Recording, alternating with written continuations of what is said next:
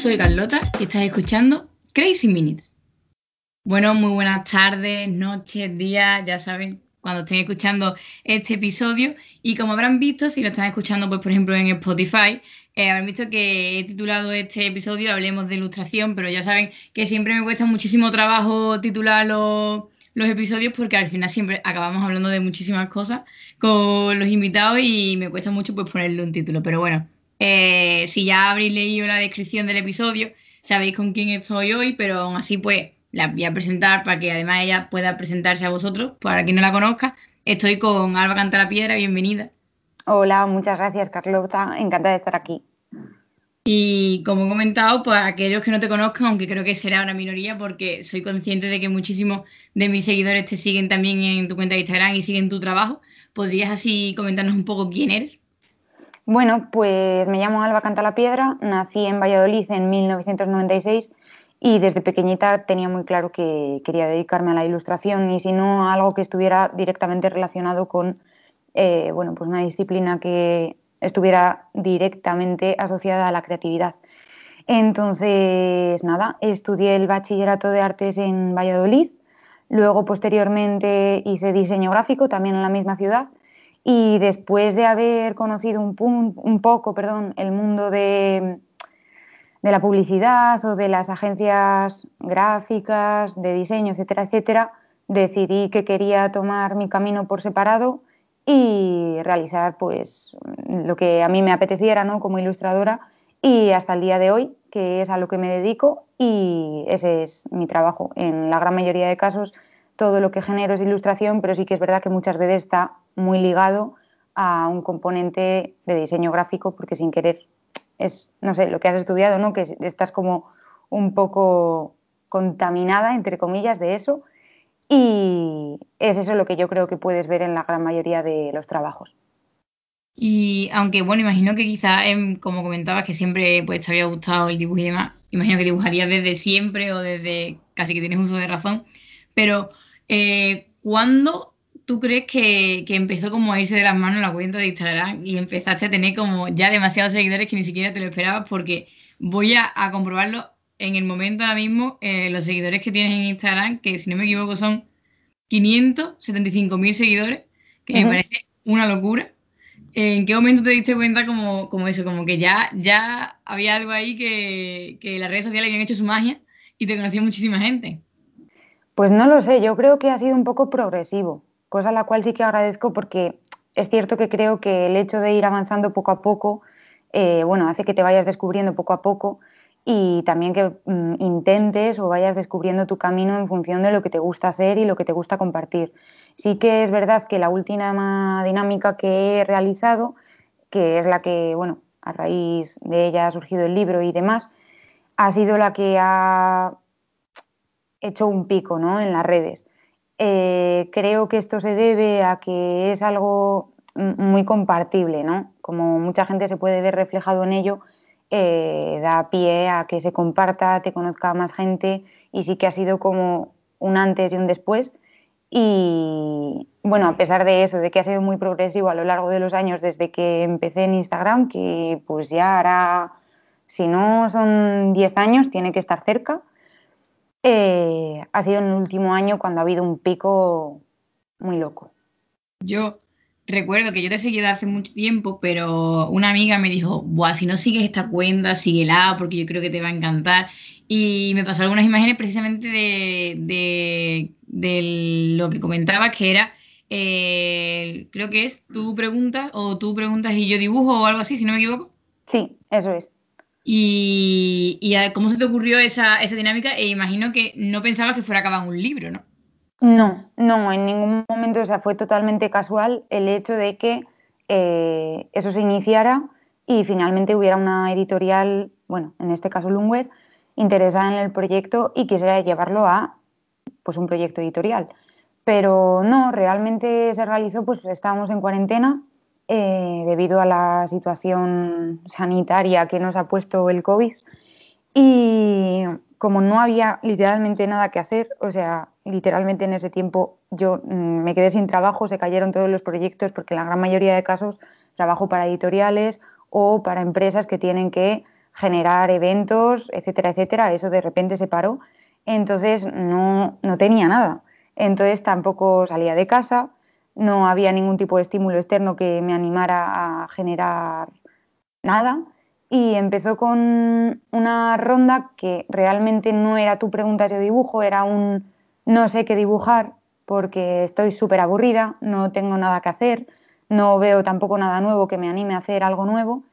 Y fueron los primeros participantes en estas rondas los que empezaron a plantear preguntas que no era tanto un dibuja esto, o sea, no te doy tanto la idea de qué dibujar, sino te planteo a lo mejor motivos o cuestiones que no son tangibles y que llevan a hacer imaginar al espectador algo que en la gran mayoría de casos es un sentimiento o algo que no hemos visto como tal en una imagen y empezó a generarse a raíz de ahí. O sea, se podría decir que esto ha sido un proyecto totalmente colaborativo con la gente que, inició las preguntas, porque de primeras yo no lo planteé así y ni muchísimo menos esperaba que fuera a ser un libro.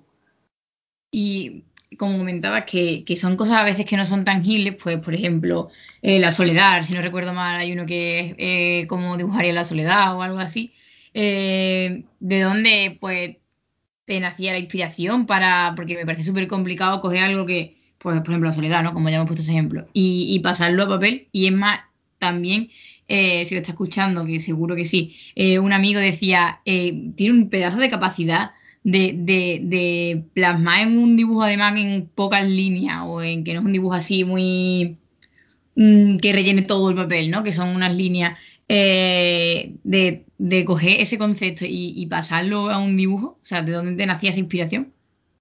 Pues yo creo que realmente los dibujos los enfoco de una forma en la que intento dar en mi cabeza una respuesta eh, verbal, ¿no? O sea, ¿qué es para ti la soledad? Claro, esto es súper, ultra, mega mm, propio, ¿no? Subjetivo, claro, porque para alguien puede ser algo muy malo, un concepto muy malo, o para otra persona puede ser algo muy positivo. Entonces, eh, primero traduzco, no, primero imagino esa pregunta a cómo la respondería yo de forma verbal, pues es el proceso de saber aprovechar el tiempo con uno mismo desde una perspectiva positiva. Y luego pienso que es el, la forma gráfica en que se podría traducir esas palabras que yo estoy imaginando. Pues en este caso, ¿qué es lo que está siempre contigo a pesar de que esté solo? ¿Qué va contigo? Pues en, concreto en este dibujo, tu sombra. Bueno, pues tu sombra también te puede acompañar en esos momentos y te puede hacer compañía y no tiene por qué ser algo malo. Entonces realmente yo lo explicaría como una especie de traducción de lo que diría verbalmente a un dibujo. Claro, esto no es una verdad absoluta, porque para una persona puede mm, suponer una respuesta y para otra otra completamente diferente. Pero bueno, creo que lo diría así y luego dentro de todo lo que puedes llegar a realizar por medio de la ilustración, generar una especie de lenguaje gráfico que para ti ciertos elementos tengan una, un sentido, ¿no? Y a partir de ahí los interpretes como este espectador.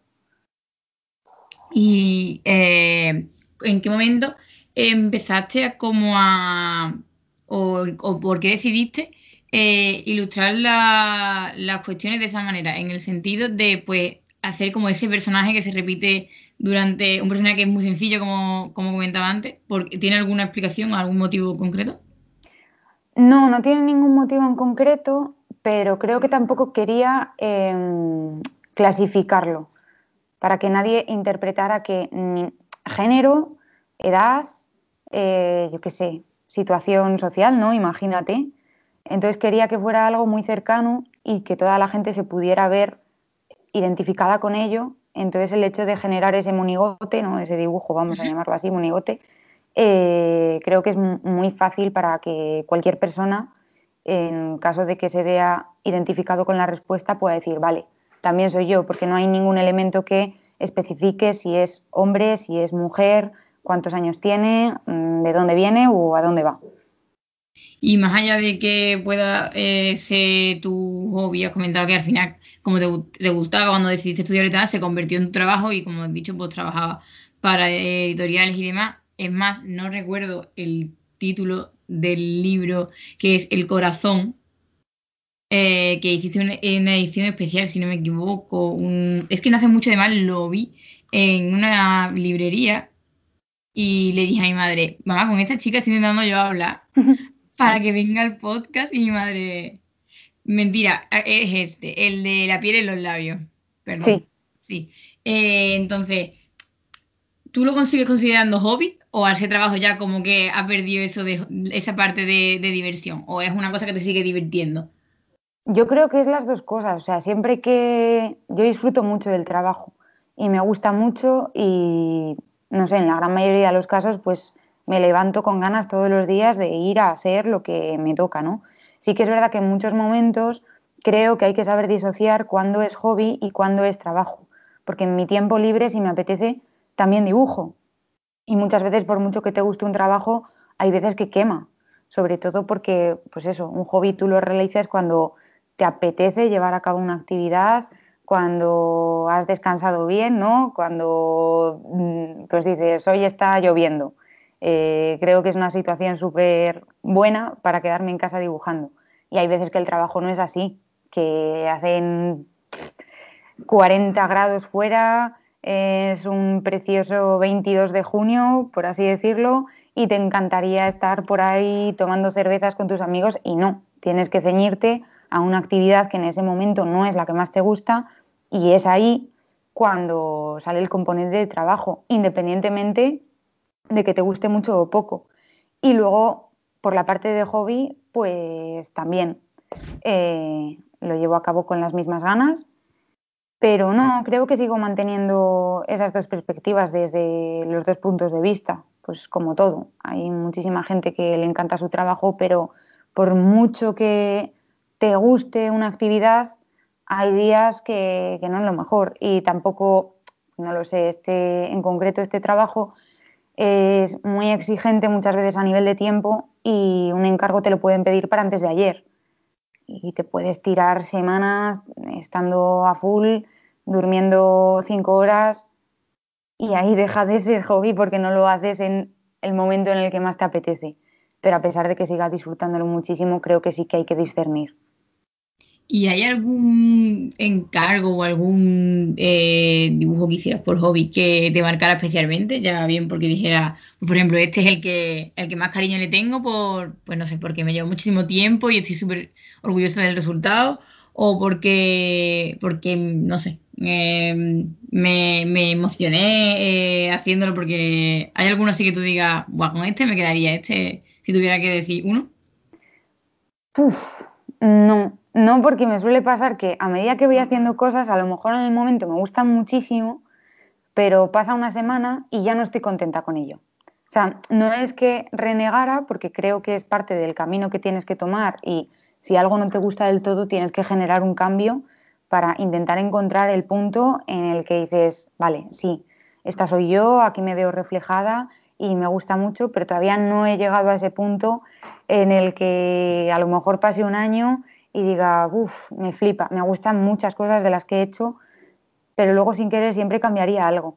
Sí que es verdad que a pesar de que haya muchos encargos que me haya gustado mucho realizar, eh, los que salen de ti creo que son los que más disfrutas sin querer, porque estás dando respuesta a una necesidad que tienes en un momento. Pues, por ejemplo, los mapas que estoy realizando, el mapa de Lost, Mm, yo lo hice pues porque es una serie en la que se desarrollan mogollón de acciones en un espacio gigante y muchas veces me perdía. Entonces intento hacer las cosas con una respuesta a unas necesidades que muchas veces son propias. Entonces, generar ese contenido por y para ti porque lo necesitas y que luego la gente lo disfrute es muy enriquecedor y lo agradeces un montón. Y a la vez estás como haciéndote un autorregalo, ¿no? De algo que obviamente has disfrutado muchísimo, que en este caso es una serie. Y eh, vamos, para quien no lo sabe, eh, eh, vendéis alguna de las láminas, por ejemplo, los mapas, si no recuerdo mal, los tienes a la venta, ¿no? Sí. Que, que tienes el link en la biografía de Instagram. Que deja tu cuenta de Instagram, pues por si alguien no te sigue, pues para que te siga y pueda ver lo que hemos estado comentando.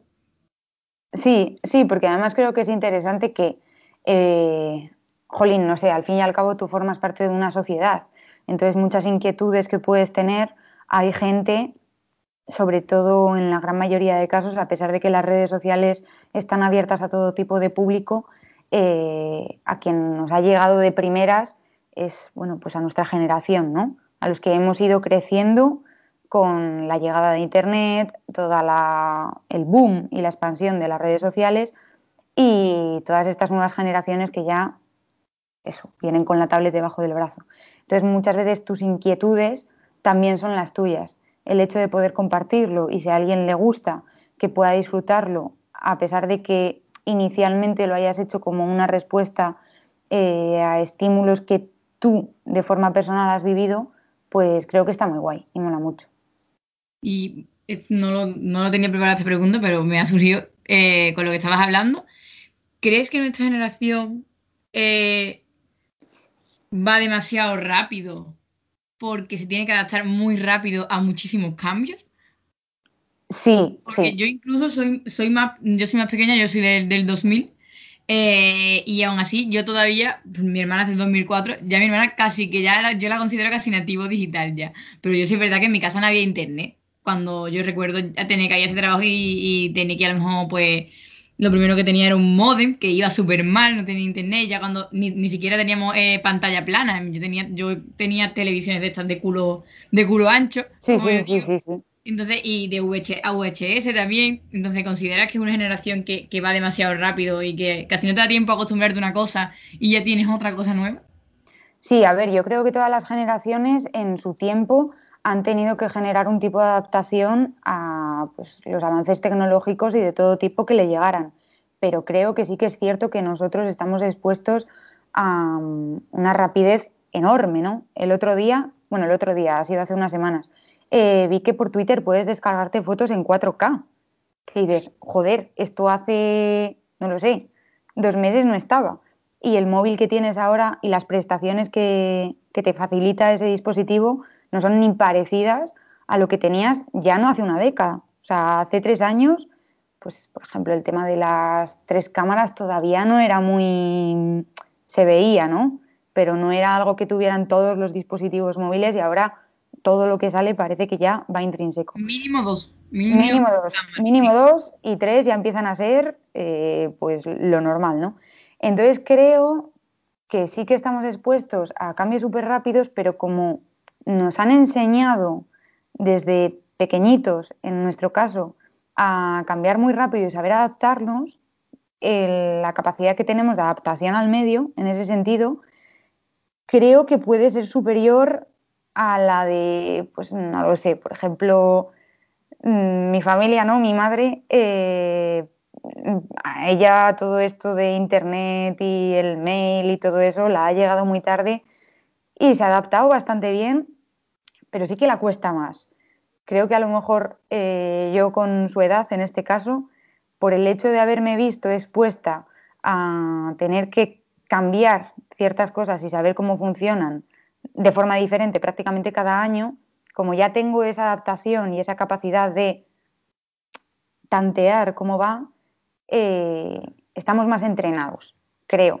Pero sí, sí que va, va rapidísimo esto y que ya los que vienen detrás, yo ya los, vamos, yo los veo súper lejísimos. Por ejemplo, TikTok para mí es otro mundo. No tengo, no tengo pero, pero como que ni quiero tener porque lo veo un mundo para mí súper lejano y, y, digo, bueno, Jolín, que yo solamente tengo 20 años, que no es que tenga muchísimos años, pero yo veo ya que, no sé, eh, niños de 10 años hmm. ya con, con, con, un móvil en la mano y, y, que es que ha nacido, ha nacido con, con él, vaya.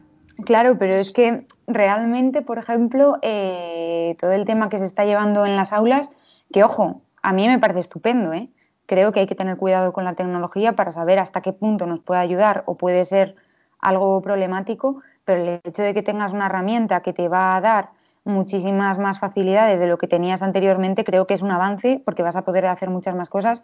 Los niños que entran en el cole eh, desde bien pequeñitos y ya tienen una tablet en el aula, eh, ya, está. Es que ya les estás enseñando a usar ese dispositivo y desde bien, bien pequeños. Entonces, todo lo que tienen em, impuesto, ¿no? Ya solo por cómo funciona su mundo, es algo que tú has tenido que adquirir y aprender, pero ellos están creciendo como quien de pequeñito le enseñan un lenguaje y esto es otra forma de, hablar y de manejar una herramienta.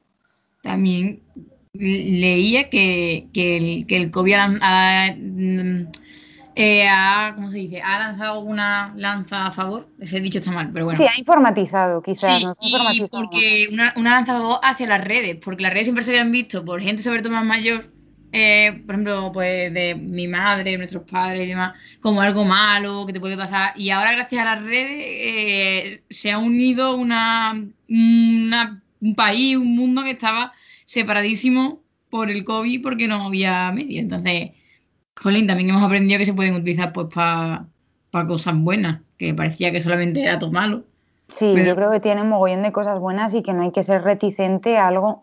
Parece que muchas veces eh, las cosas nuevas son malas, pero yo creo que es porque de primeras, como no las entendemos ni las conocemos, automáticamente nos dan miedo. Si tú no sabes cómo funciona algo, en un primer lugar lo rechazas, porque, bueno, el dicho este, ¿no? De más vale eh, malo conocido que bueno por conocer.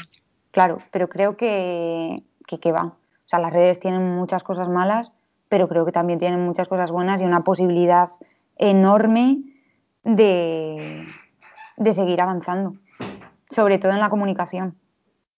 Pues yo, vamos, ya siempre me pasa lo mismo y odio. Soy la primera que me gusta dejar los episodios a los 20 minutos más o menos, porque siempre se me quedan muy cortos. Entonces, ya para terminar, quería decirte que el punto de inflexión para mandarte el correo, para que, preguntarte si querías participar, fue que mi personaje favorito de Los Simpsons es ni más ni menos que el señor Barnes alienígena. No el señor Barnes normal, sino es más. El alien, el alien. Sí, es más, no sé si lo vas a ver, pero eh, lo tengo de fondo de desbloqueo, o sea, es mi fondo de desbloqueo.